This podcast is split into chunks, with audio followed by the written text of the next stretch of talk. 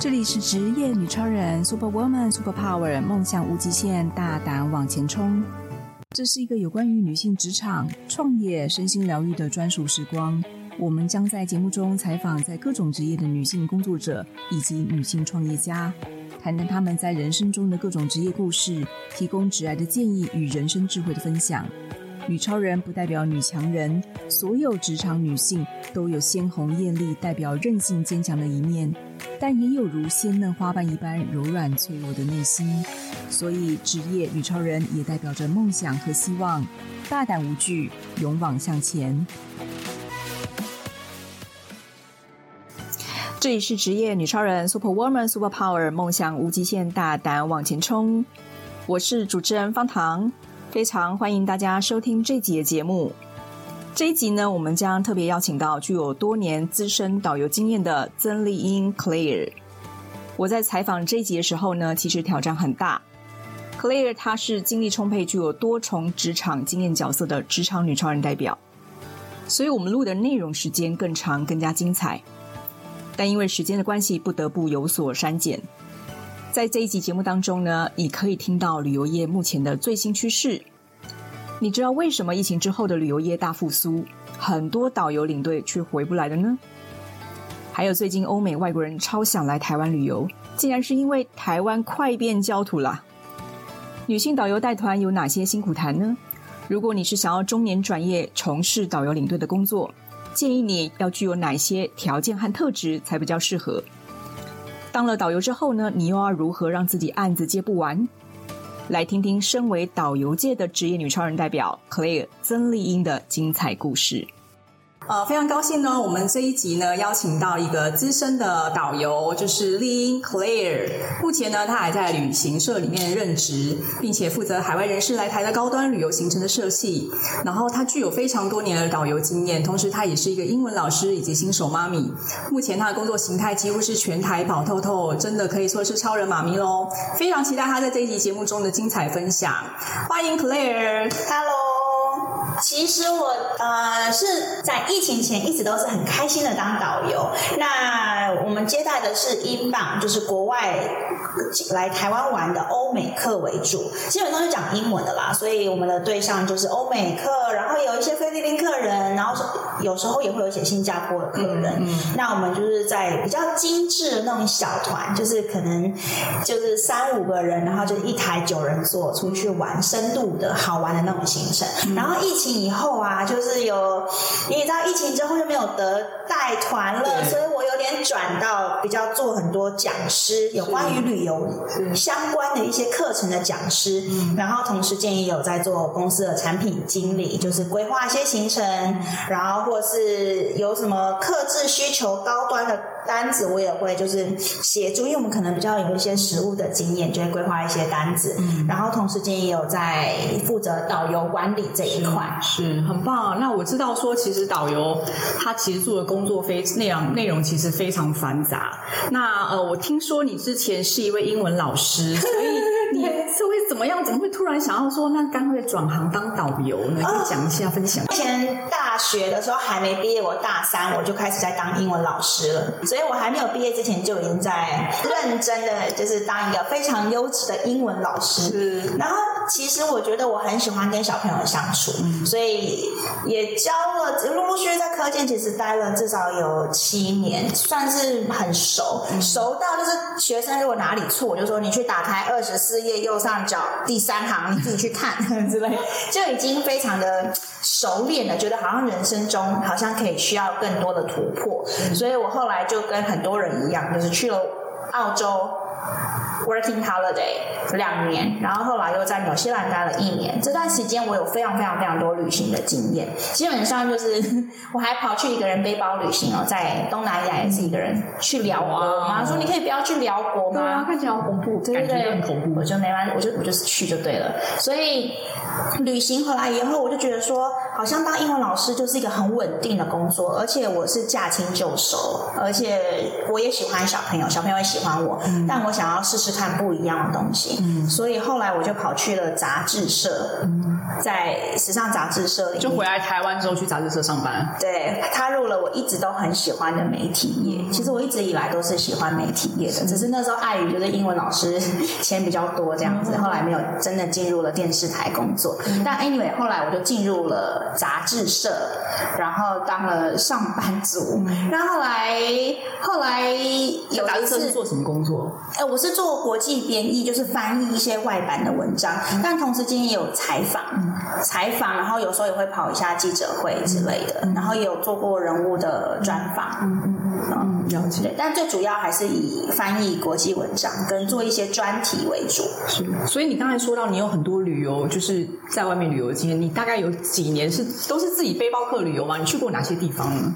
哦，我大概从我们家应该是受到家庭的影响吧，从国小就我们就全家去欧洲，就去了两个月之类的。你家一定很有钱啊？没有没有没有，我们是那么小就可以去欧洲哎。我们是早餐吃早餐吃饱一点，午餐省起来这样子。所以你不是重点是爸爸妈妈带你们一起去旅游吗？我爸是我爸可以讲非常流利的英文、法文，然后还有西班牙文、中文、越南话、越好强哦，他他会七国语言。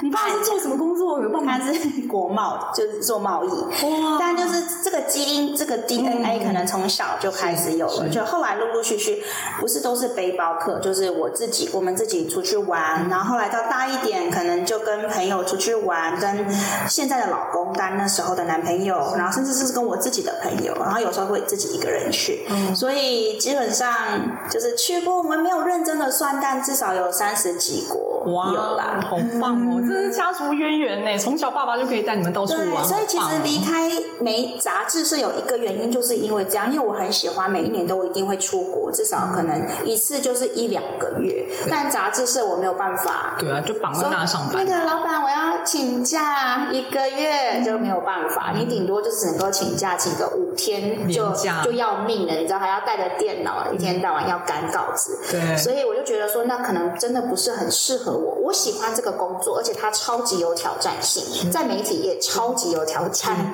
然后步调也很快，认识很多人，然后自己成长也很快。但是就是我最后还是想要当个自由的灵魂，所以后来有一天就在那个 Facebook 上面看到了公司的 My 台湾 Tour 的真人广告，然后我就跑去应征了，然后就录取了，然后就开始我的卖台人生。所以你在杂志社多做多久工作？呃，大概一年多。啊，至少还剩一年，厉害！就是你的自由的灵魂还被禁锢了一年，还可以忍耐，但是超过一年就不行了。对，其实就是一年就差不多，我就觉得人生已经差不多了。所以后来就就一直就是很开心呐、啊。我觉得带团是件让人家觉得很开心，是而且有成就感的事情。是是，他就是做一些比较跟坊间大家想得到那种游览车上面的那种导游比较不太一样，因为我们就是跟客人，因为是小团，所以我都把客人当成我的家人。嗯，好像带家人一起出去旅行，嗯，所以是真的很真诚的去对待客人，嗯，客人也是真诚的对待我，嗯，所以有时候就是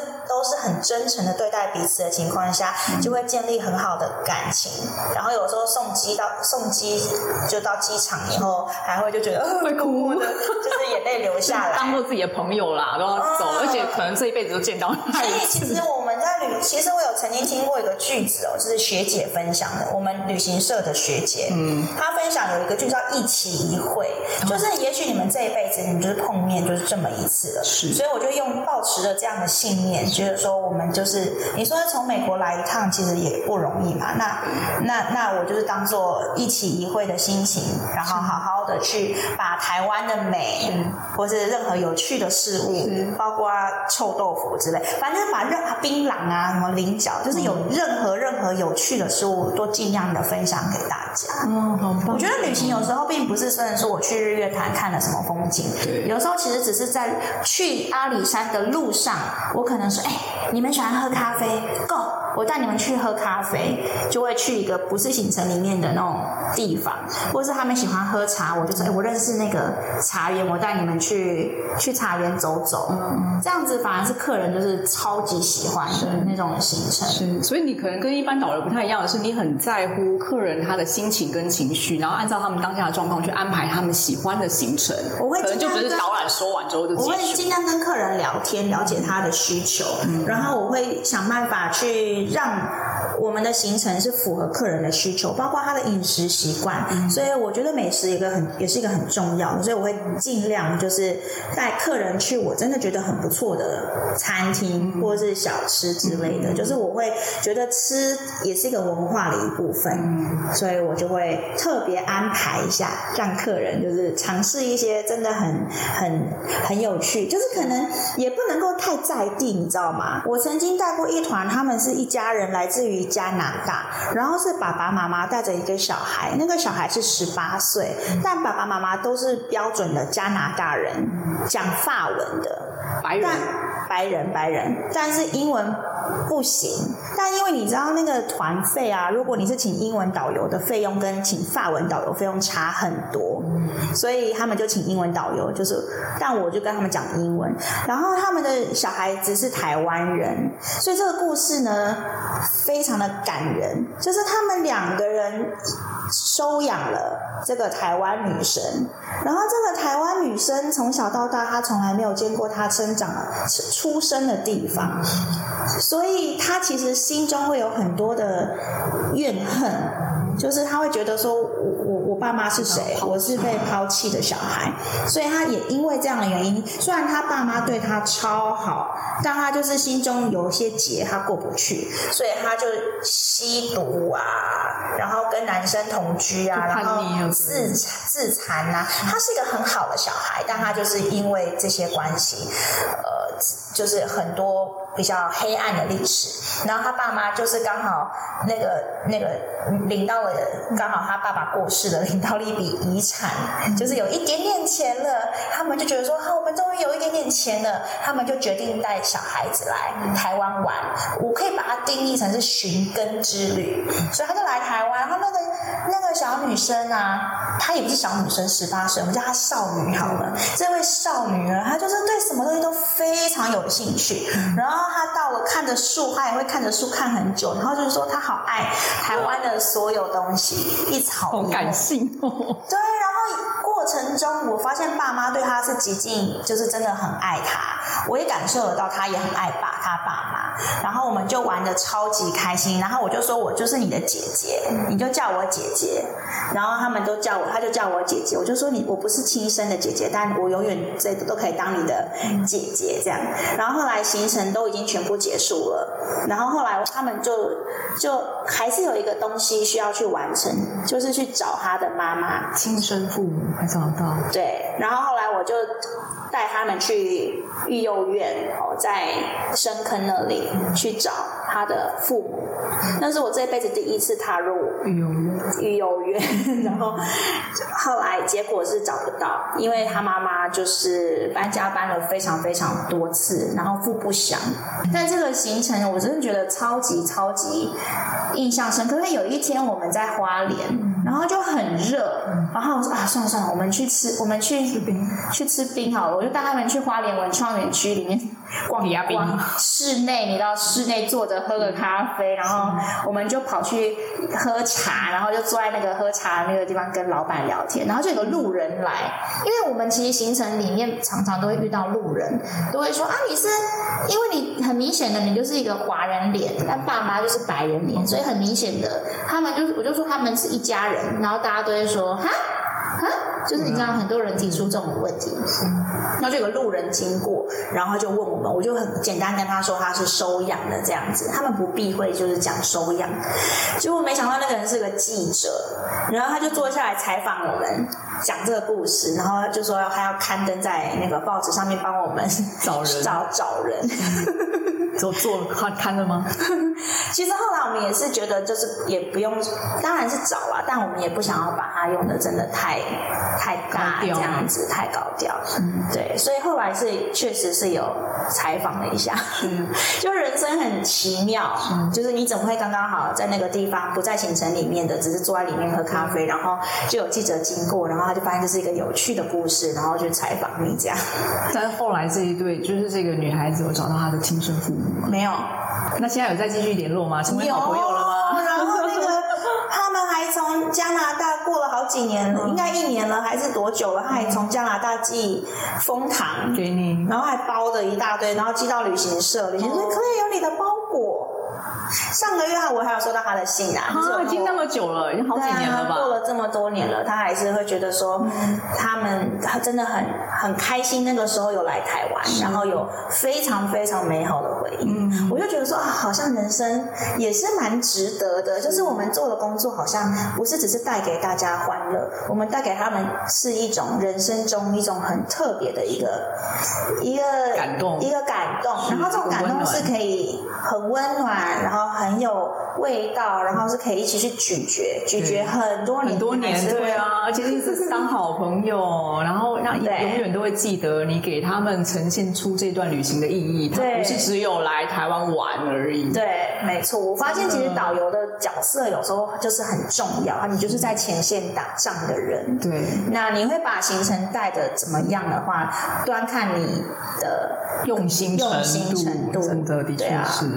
那接下来我们想要请问 Clare，就是现在旅游业，就像刚刚你提到疫情的关系，造成人员流动的大洗牌。那就你观察，你在疫情前接团啊，然后旅游从业人员到疫情后啊，这些人有哪一些变化？因为我知道之前旅游业其实因为疫情的关系有很多大裁员，可是最近疫情之后呢，又大举征才。所以现在这些旅游从业人员呢，疫情前后有什么哪一些专业上的变化，或是工作形式上面有什么改变？可以帮我们分析跟分享一下吗？非常的需要人，你说叹气叹的这么大，对对对，因为好，我先讲导游好了。其实导游很缺人，因为疫情期间很多人都转行了，嗯，那他也许转行了以后，他就暂时就不会再回来旅游业了。嗯、包括我们很多位导游，呃，有人跑去考了外交官，哇，好厉害，结果考上了，是，然后有人跑去念书了。研究所硕士对，跑去念研究所，然后应该顺利的话，六月可以写出论文，应该就拿到学位了哈。然后也有人呢跑去结婚生小孩了，嗯、然后就消失在这个世界上了。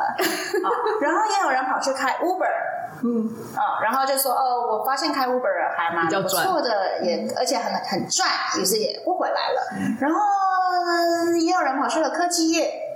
所以各式各样，我说的只是我身边的朋友。嗯、那其实基本上以导游来说，就是很多人转行了，所以我们现在有时候团常常找不到导游。嗯、然后以坐办公室的来说，我们现在的状况就是我们的单非常的单量非常的大，嗯、但我们处理不来。嗯、然后我们已经在找人，找了好几个月了，我们到现在还没有就是真的找到，就是不好找啦。导导游我们。是。比疫情前有再拉高一点价格了，嗯，有再拉高了。就这群人不愿意回来，是因为他现有的工作已经让他觉得比导游好了。是不愿意回来，他只是就是可能，比如说，就像我说的，他可能就真的已经考上外交官了。是啊，他就没办法再接。他跑去准备考试啊，那就跑去准备，或是已经在科技业了，那也都做的不错，所以还是很喜欢旅游。嗯、所以我们很多导游就是平常都是还是在上班，那六日才可以接团，嗯、所以有这样子六日才。可以接团的比例变高了哦，对了，就兼职做嘛。对，那以旅行社内部来说，像我们的 OP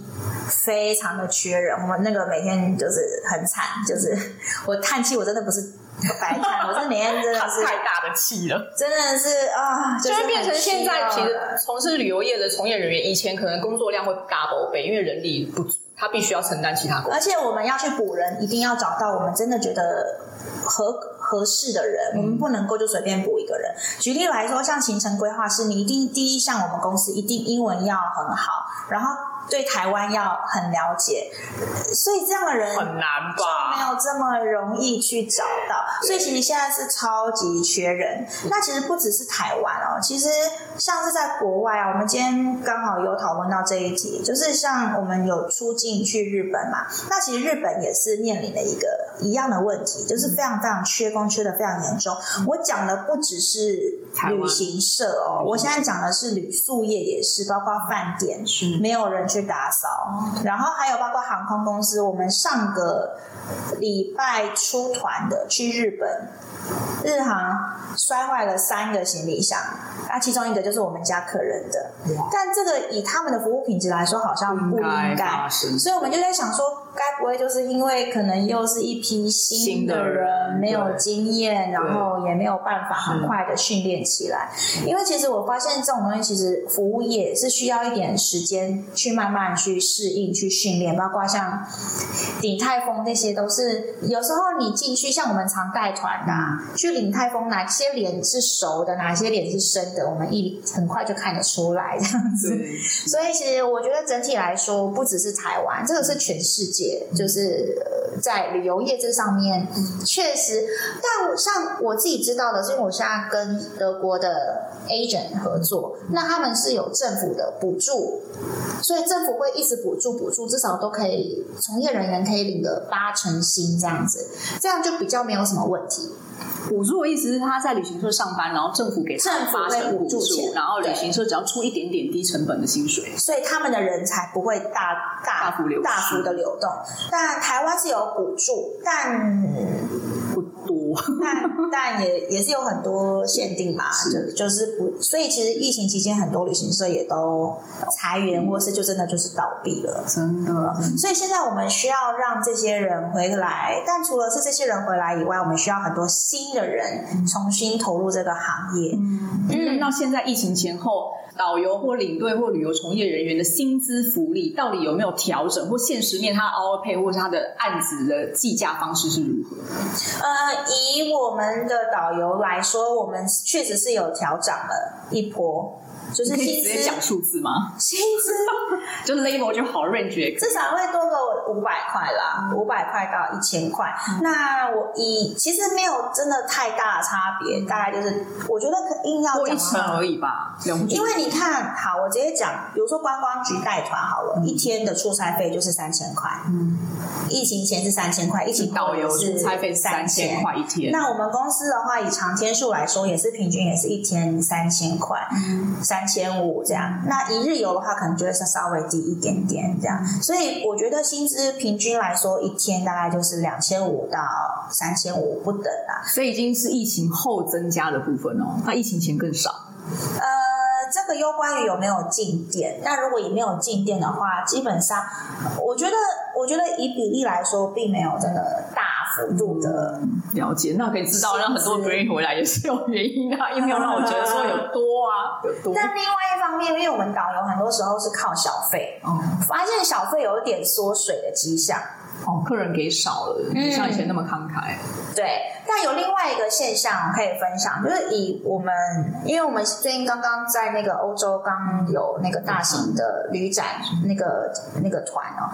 那最新的消息就是，欧洲很多人都相传哦，台湾可能快要被被开，快要开战，被对开战了，要利用在开战成为焦土前，赶快来台湾玩，成为焦土也太夸。我说的是真的，这不是一个人说的，是现在就是这样。所以，我们现在目前以我们公司来说，收到非常多欧洲人的订单，就是因为这个原因。有一方面是这样啊，一方面你有震惊，对不对？对啊，就讲今天做这个节目有点那个啊。一方面是这样，一方面是其实台湾是真的，我们的观光局很认真的在宣传台湾观光，所以有其实陆陆续续都有在邀请很多。国外的游客看到什么什么来台湾去，百万博客那种，嗯，去去去录音宣传。对，那很多人越来越多的人会去看 YouTube 影片，然后发现，哎，台湾似乎好像蛮好玩的哟。然后就，然后还有客人是因为看有那个 Netflix 上面也会介绍台湾的，比如说林聪明砂锅鱼头，就指定跟我说我要吃砂锅鱼头这样子。对，所以其实就是有一些媒体去介绍，然后。然后越来越多人会想要来台湾玩，而且我现在观察到的趋势是，很多欧洲来的客人哦，像法国、德国这样子，他们来一次哦，大概就是待个十五天，他不是来一个礼拜哦。以前都一个礼拜而已吗？呃，一般的我们卖最好的的长天数大概就是七天，嗯、或是五天，嗯、走金三角、嗯、日月潭、嗯、阿里山跟泰鲁阁五天，这是我们最热卖的。那、嗯、大部分平均来说大概就是七天、嗯、八天、嗯、十天算是很长了。是吗？但那些都是老夫妻退休，退休一对夫妻来，然后玩个十六、十七天的。是，嗯，所以现在长天数反而倍增了。也没有，就是就多增加很多。其实都有，都多都，其实就是就是国境开放以后，其实客人已经回来了。然后而且另外一个就是欧洲现在，因为其实亚洲整个通膨嘛，嗯，包括台湾的铝塑业都价格调涨了，日本也是啊。其实其实亚洲整个都是变贵的，嗯，但很多人他们还是来亚亚洲玩，但又很贵，对，所以现在来的人口袋蛮深的，就是有够有财力的人，这么贵还是来的。对，所以你现在接的团，国外进来的哪一个国家是最多的呢？比例上啊，我觉得可能问旅行问我的话，可能因为我们公司就是专接欧美嘛，所以我们现在最多的就是欧美，然后也会有那个以色列人。以色列人，对啊，以色列真的认真，但但可能可能跟每个公司的定位，它的 TA 可能有不不太一样嘛，是对，是。因为我们比较不接东南亚，因为东南亚很喜欢比价，哦、嗯，嗯，那我们没有想要跟人家比价，所以如果你要比价，你可以去找了解，找其他人，是因为我知道最近好像政府观光局有特别针对东南亚。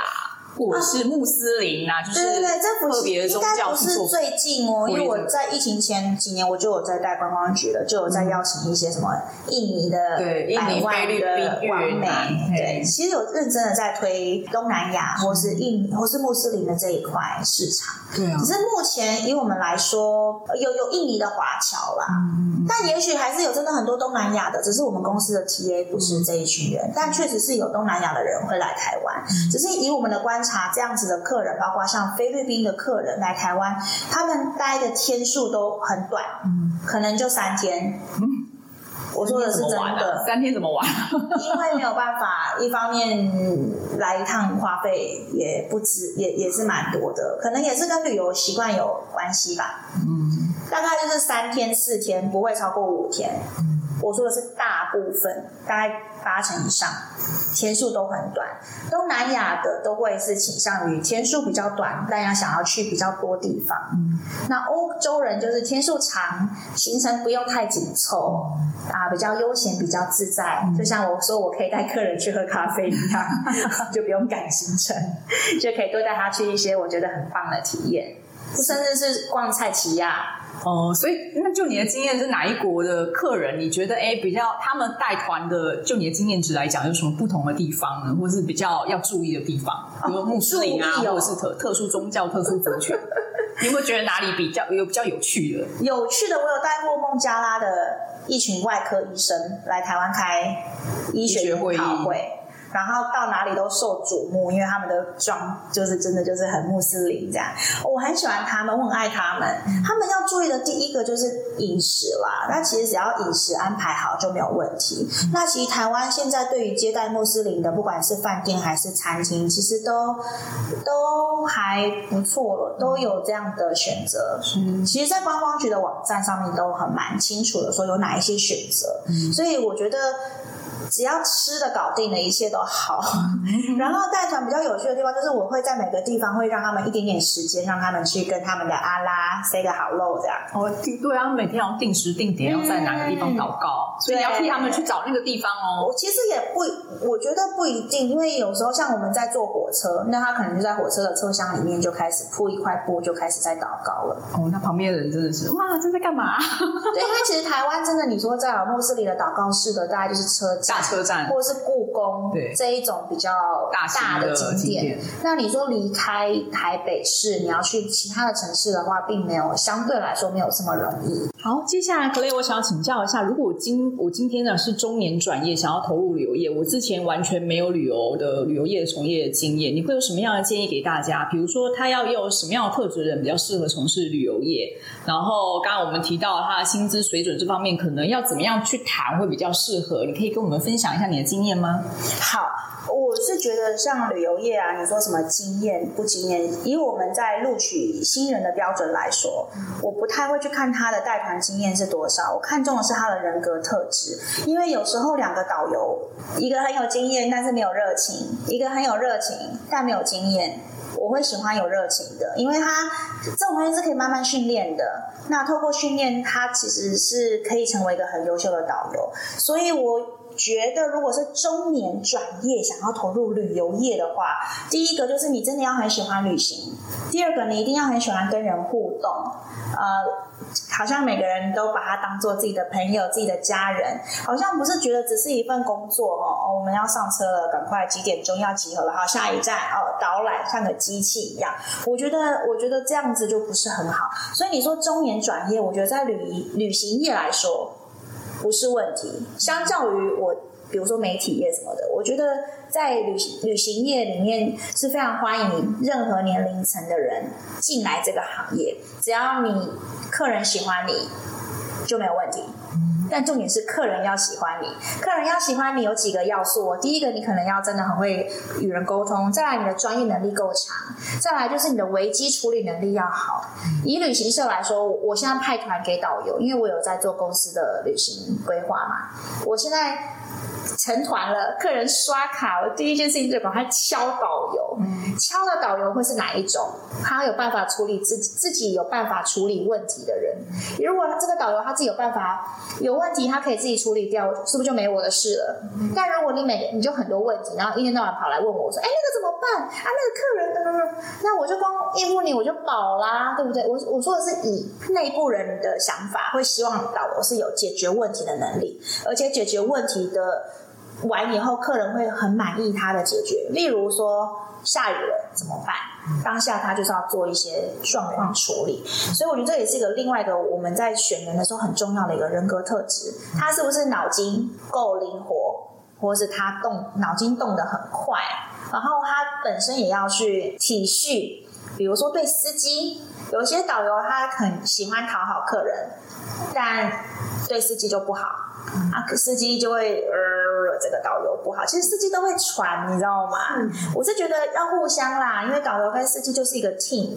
所以我特别提到中年转业，是因为我最近发现哦，很多因为疫情的关系嘛，旅游业的从业人员大举流失。可是另另另外一批人，可能就是中年失业，非常欢迎。对，所以那一群人其实想要找到另外一个新的呃，就是想要转行啊，或者甚至斜杠也好，想要找到另外一条出路的话，旅游业好像是很容易进入了门槛，没错。那刚刚你讲的那个特质，我觉得可能就是年纪稍微大一点，比较有能力应付这样的状况。因为人际关系这件事情，年轻比较年轻一点，可能还不熟悉怎么。我不会去设定年纪，是因为我在我们现在公司在招募导游，我我我去面试的时候，我完全不会去设定年纪。我觉得你跟我说你六十岁，跟你二十二岁。我都很欢迎，嗯。可是你怎么去观察他？刚才你说的那个问题，他有没有办法懂得跟人家交际？我们公司有录取了好几个，都是二十几岁，大概二约莫二十五六岁，客人满意度超级高。为什么？他有什么特质？就是我刚才说的那个特质啊。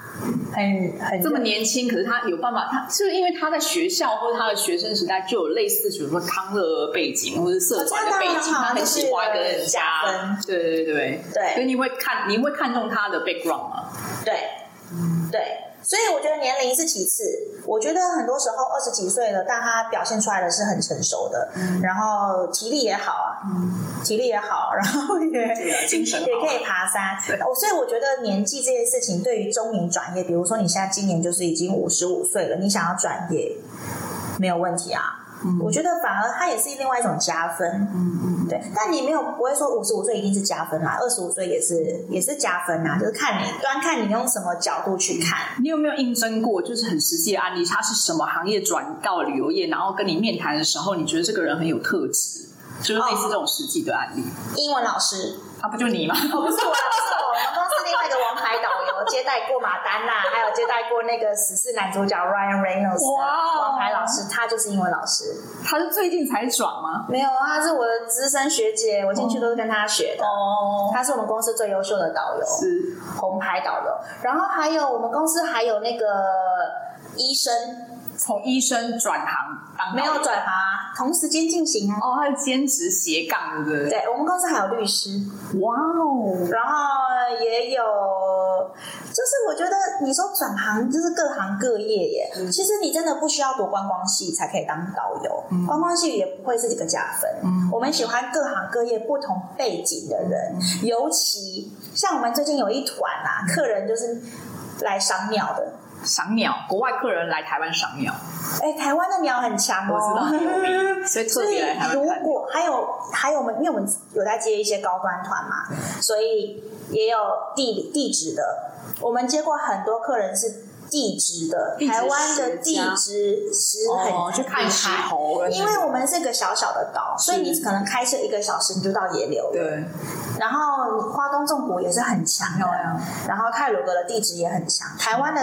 有遇过好多地质专家是来台湾，这时候就会他们就会要求说，我们要地质的导游，导游有专业性，然后就问我说：“可以赶快帮我找地质导游。”我想说：“会没有这没有我我。”学校老师啊，很难。学校是老师，但他不是导游啊。哦，那种。所以如果假设你真的有。生态或是地质或是鸟类这方面的专业的话，那真的就是一个超级大加分。所以薪资薪资可以谈高一点，是不是？他的配配额你说的很好，对，哇 Wow，你有机会，因为我现在就是高端团，他不缺钱嘛。哦，那你只要帮我生出这样的导游，是我就说好，我我我一团加一天加五百块，以我行程规划师的立场，绝对没有问题。所以反而你在多行业的领域是非常专业的，投入导游行业，只要你热爱旅行，可以跟人际互动，也很有呃，就是很喜欢跟人互动的话，有这样的人格特质，都还蛮适合做旅游业的。对，其实就像我以前在电视台的时候。很多时候我们找记者，我们不一定一定要新闻系或大传系毕业的嘛。嗯，比如说我要跑财经线，我反而会喜欢财经系毕业的呀。他比较专业啊。对啊，哦、就是一样的啦。就是我们会希望有各行各业不同的人加入这个 team，、嗯、这个 team 才会好玩，蛮、嗯、有趣。好，所以都是一的可以是转职，嗯、然后他也可以是就是兼职斜杠斜杠，呃，比如就是自由安排自己的时间。我们也有那种音乐老师啊什么的。爵士鼓老师啊，哎，所以如果谈到斜杠这件事情，可能比比如说我今天我不认识旅游业者，然后我基本上我也没有做过旅游业，但是第一个要要当和呃就是导游的话，要去先去考导游证或领队证嘛。那我考完之后受完训之后，我就要拿到之后，我要怎么应征？就是有类似这样的工作机会可以去兼职呢？我要怎么去、哦、去跟面试人员谈，或找这样的机会去斜杠兼差？我现在这边导，我在这边这样子帮公司争财，这样好吗？其实我们公司是真的很需要人啦。但我是说，除了买台湾 tour 以外，一零四一零四有啊，可是他不会说我可以兼差啊，或者什么，都以为是正式工作。没有没有，基本上导游就是兼职哦。哎，导游。没有办法把你签下来啦，成为 in house。所有的导游都是这样子，都是我可能在这间旅行社，然后可能也在那间旅行社。那可能你的团，你真的带团带的很好，朋友就会介绍你说，哎，要不要来？这个有个团，就会互相互相。像有时候朋友也会介绍我一些好团，那我也会介绍一些好团给我的朋友，你知道，就是进来以后你带的好。相信我，你绝对你的团都带不完。嗯，了解。所所以其实一来就靠口碑，一来就是自己去争取机会。先开始吧，先开始最重要吧。如果你在那边想说啊，我哇我我没有经验啊，我我啊这个钱好像太少，对啊那个。我跟你说，你就是就是作茧自缚，就你想太多了，你没有开始，就是要去问嘛。你你的脚都还没踏出去那一步，你怎么知道你有没有办法飞起来，对不对？是是。那你说旅行社啊，你说我的薪水怎么啊？这一团怎么钱这么少？两千五，基本上你只要只要，或是你有特别的外语能力，嗯、像是你会法文啊、德文这种外语导游，薪资都一定比英文更高。高。那你说怎么办？我都不会讲外文，我只会讲中文。那你就是中文团，所以如果你能够做一些准备，比如说我去好好的加强我的外语，那你说二十几岁的学习能力一定很好啊，你就好好把自己的外语加强起来，那外语导游，薪资就会比中文的好。但也不一定啊，因为中文团很多时候有进店消费，其实 卖东西消费的那个。收入其实不比。那你这样说，我我以前有卖房子或当业务的经验，我转行做导游跟领队不一定赚更多，因为我的销售力可能很。我跟你说真的，真的，我觉得如果我现在看到一个履历，他说他是卖房子或放卖车子，我觉得很好哎、欸，我会请他来面试哦。嗯哼哼，因为你也很需要帮，就是公司也需要有这样有销售力，代表他会讲话。导游，我不管他有没有销售，但至少他有办法讲话。然后，因为导游很重要的一部分就是你讲话要讲重点，嗯，或是你要用浅显易懂的语言去让大家去理解一个概念。比如说故宫导览，我们要请你讲很多东西，但你要告诉我重点。比如说我要介绍肉形石，但你要讲的很生动活泼嘛。所以如果你是业务人员，这加分啊！好啊，那重点就是当这个工作就一定要口条好，那口条不好的人怎么办？那口条不好的话，确实会比较吃亏。我必须说，他很亲切啊，很亲切，然后服务态度又超好，又很贴心的，啊，就他人格特质。但他的专业知识够吗？可能够啊，但是他可能就是不太会讲话。前提是专业知识够。嗯。专业知识不够的话，也是不也是也是没有用。你已经口条不好了，专业知识又不够，你只会服务。那我可以做 OP 吗？不，不行，做幕后工作人员。对啊，如果你真的比较不善于讲话的话，比较建议你坐办公室啊。我跟你说，我真的很很很神奇。你看，疫情是二零二零年对开始的嘛？我就是在二零二零年的一月就是结婚，结婚 然后二月怀孕，十月生小孩。就是太有效率，很完美的在一年之之间把所有事情全部搞定这样子。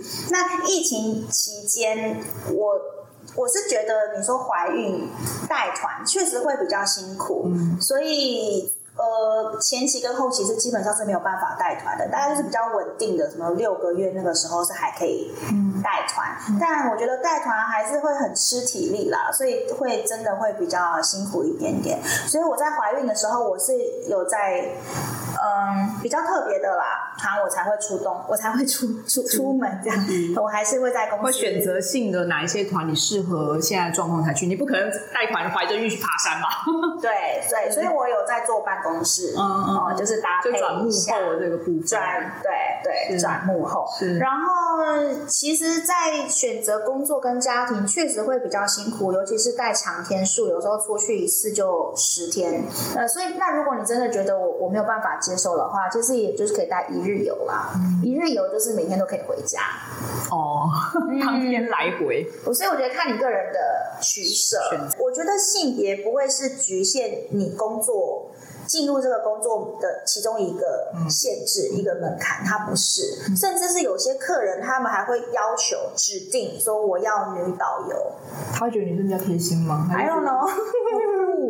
嗯，所以，哎，那这样客人，你有没有遇到过客人有特殊要求，指定什么方面的导游，或者什么样子的背景跟条件的导游？有，像我们有一些 VIP 客人，他就会很上面就会写说他需要一个。对台湾很了解的导游，或是他会写的很清楚，我需要很有经验的导游。通常我们接到的都会是不会特别去指定我要什么样的导游，嗯，或是鸟类，或是生态这种特殊需求的，他才会要求。可乐也可以分享一下，你在今年有没有什么新的想法跟计划呢？有想要挑战自己？但我觉得台湾有好多很赞的地方，例如像花莲有什么海岸咖然后你就可以真的是体验在地原住民。然后他们就会，你知道原住民就很有幽默感，就体那种很深度的体验，或者是在台东出力酿，就是小米酒，你就可以去酿小米酒。然后还会就跟着带领的，就是你就是敬神的仪式，然后去酿这样的米酒。我希望这些特殊的行程，这种特殊的体验，嗯、就是对台湾的印象不要只有一零一，或是只有待在台北。其实我觉得台北以外的地方，很多很多很美、很棒、很棒的体验。是那希望可以这些东西可以被更多人看见。嗯，太好了，真的谢谢 Claire 跟我们分享今天这一集非常精彩的内容。下次。我们再特别邀请 Claire 来跟我们分享更其他一些新的一些内容。同有什么想听的主题有没有？可以点播点播起来。欢迎留言，然后跟我们讲说指定 Claire 说是哪个地方最好玩，请他推荐。对对对，台湾也可以，国外我也很行。OK，, 我会把 Claire 的联络方式放在我们的那个 Podcast 底下，要报名行程的都可以跟他联系。对，那或是对这个行业，或是对这个产业有任何任何的想法，或是不了解的地方，或是说不定我讲了跟另外一位导游讲的，又也许会是不一样。的确啊，嗯，好，谢谢 Claire，谢谢，那我们下次见喽，拜拜拜拜拜。如果你也想说说你在职场上的各种神奇经历，或是你有令人惊叹不已的人生冒险故事，职业女超人邀请您来与我们一起分享。欢迎踊跃报名，接受我们的采访，陪我们喝杯咖啡聊一聊哦。